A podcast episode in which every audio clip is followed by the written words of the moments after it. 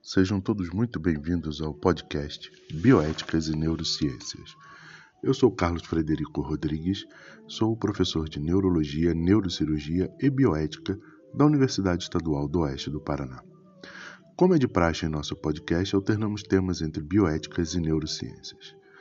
No tema da semana falaremos sobre o sexto sentido ou a propriocepção. Para aqueles que tiverem mais interesse no tema, deixamos o nosso e-mail rodriguescfa@gmail.com e nosso blog rodriguescfa.wix.com/bioética, barra neurociências, desculpe. Sem mais delongas, vamos ao tema da semana.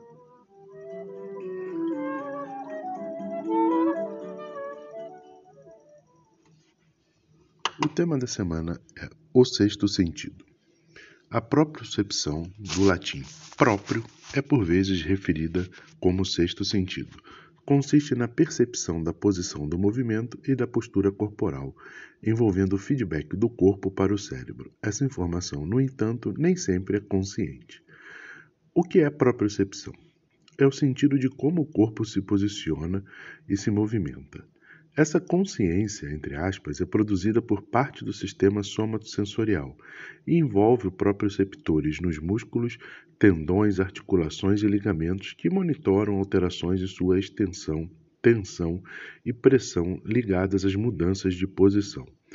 Os proprioceptores enviam impulsos para o cérebro.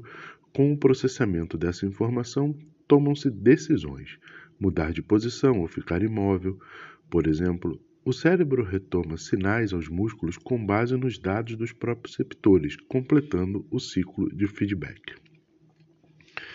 Testes de sobriedade. A propriocepção fica comprometida quando a pessoa está sob influência do álcool ou de outras drogas. O grau de comprometimento pode ser aferido em testes de sobriedade, usados pela polícia em caso de suspeitas de consumo de álcool. O teste típico inclui pedir para o motorista tocar o nariz com o dedo indicador e de olhos fechados, ficar em pé por um, um só pé por 30 segundos ou dar nove passos com um pé atrás do outro em linha reta. Tipos de propriocepção. A informação proprioceptiva ou é tornada consciente ou processada inconscientemente. Por exemplo, manter ou ajustar o equilíbrio em geral são atos inconscientes. A propriocepção consciente costuma envolver processamento cortical, resultando em tomada de decisão. Isso resulta no comando aos músculos para que executem o um movimento. A enorme quantidade de input proprioceptivo indica que boa parte é processada de forma inconsciente. Membros fantasmas.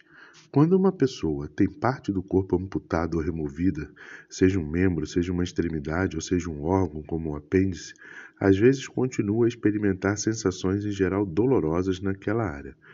Pesquisas relacionam isso a mudanças no córtex somatosensorial, que é submetido a um processo de remapeamento, pelo qual regiões próximas à área morta assumem o um controle, e os estímulos são percebidos como sensações na porção perdida, essa reorganização do córtex foi confirmada por estudos de imagem.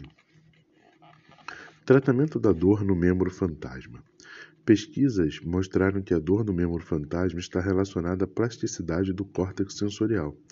A tentativa de reverter mudanças no córtex pode reduzir a sensação dolorosa no paciente. O uso de prótese elétrica movida por sinais enviados pelos músculos foi útil.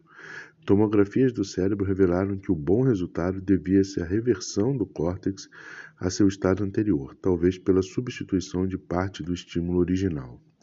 Tratamento com espelho. Quando o braço remanescente é mostrado em imagens espelhadas, o movimento dá a impressão de que o braço faltante se mexe. Essa ilusão alivia a dor do membro fantasma. Equilíbrio tênue. A própria percepção nos músculos, tendões e pele Trabalha em conjunto com células ciliadas do vestíbulo e nos canais semicirculares do ouvido interno para manter o equilíbrio.